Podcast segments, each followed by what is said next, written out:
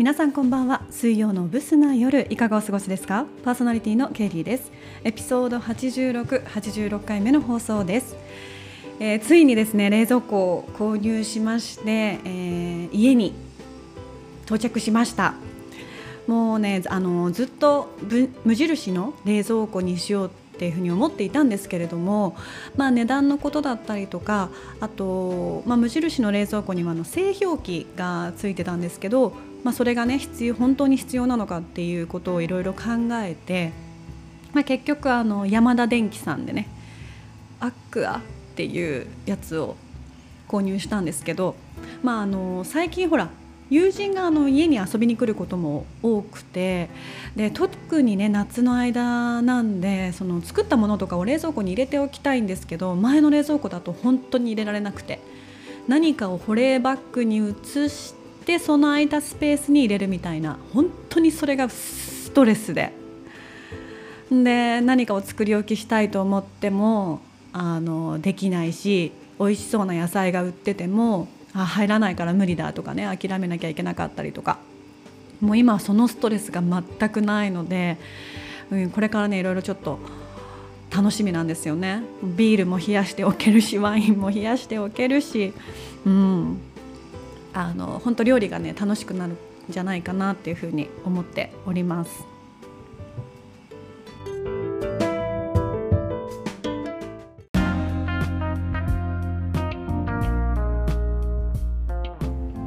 さてさてさて、えー以前ちらっとお話ししたんですけれどもあの私のね所属している会社にですねおそらくダブル不倫カップルがおりまして、うん、であの女性の方なんですけど、まあ、ちょっとね情緒不安定になりやすいタイプなのかなよくねあの会社で泣いているんですよ。まあ、おそらく理由はうーんまあ、そっちのことなのかなっていうふうに思うんですけど、まあ、一応ね理由を聞くとあの私全然仕事ができなくてみたいな感じで涙をしているそうなんですね。だったら家で泣けよって思うんですけどまあ多分ね心配してほしいっていうのもあるのかな。うんまあ、デスクにねあの突っ伏せて泣いていることとかもあるんですけど、まあ、本当に迷惑で。でまあ私はねあのあんまりこういうタイプ出会ったことがないんでまちょっとねイライラっとしちゃうんですよ。あ？っていう感じで。ででもねそんな仕事のことでもないしそんなことに対してこうイライラしてること自体がもったいないなと思いまして無駄だなと思いましてなだったらこれちょっと面白くしちゃいたいなって思ったんですよね。うん、でで,、それを考えた時にまあ、もし自分が上司だったらとか自分が会社をやっててその従業員がそういう風なタイプだったらどういう風に言うかなっていうのとかをちょっといろいろいろでもないんだけど考えたりしてたんですよ。でその時にあの結構今話題でジブリが話題になってますよね宮崎駿監駿監督の監督じゃないのか？宮崎駿のあの新しい映画も出てるので。でそれに伴って「あのもののけ姫」が出てきてで「もののけ姫」の中で烏帽子様っているでしょ？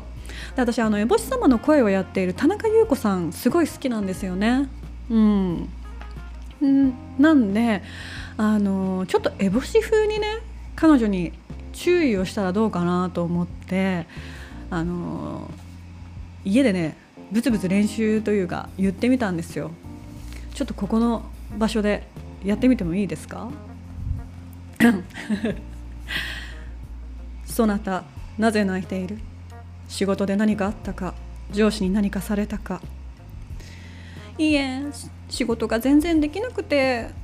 これ彼女ですね。ここは仕事をする場所でそなたの個人的な事情で泣く場所ではない。泣きたいのであればさっさと家に帰りなさい。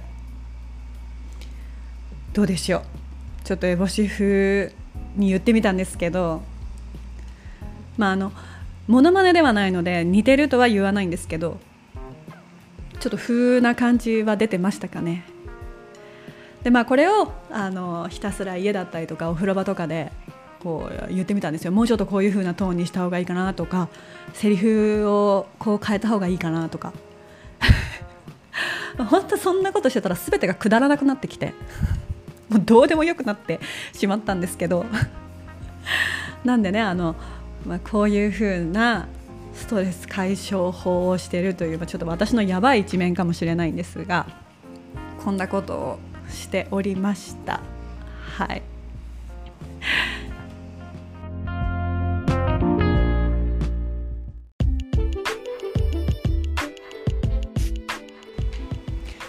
もうねあの学生さんたちはみんな夏休みに入ったんですかねあの隣の中学がすごい静かなんで多分夏休みなんだろうなって思ってたんですけどまあもうこの暑さなのでねあの今海にもね人が少ないんですって、うん。まあ、暑すぎて誰も来ないらしいですね、まあ、誰もっていうわけじゃないけれども。なんで私もあの日中はできるだけ外に出ないようにしていて何かしなきゃいけないこととか行かなきゃいけないっていうようなのはね全てあの夕方に回すようにしてます。もう日光というかこの日差しを浴びてしまうとねほんと一発でやられちゃうんで。なんで皆さんもねどうぞおかお体ご自愛くださいね。うん、あの今日ちょっと短いんですけど、えー、そろそろ終わりにしようかな。うん、であの引き続きあと新コーナーの方もね募集してますし私の方も今いろいろ考えております。まあ、来週ぐらいにはねなんかこう新コーナーの案内というかこうできたらいいななんて思ってるんですけどはい、えー、それではそろそろ終わりにしようかな今週もご清聴いただきありがとうございました。良い夜をお過ごしください。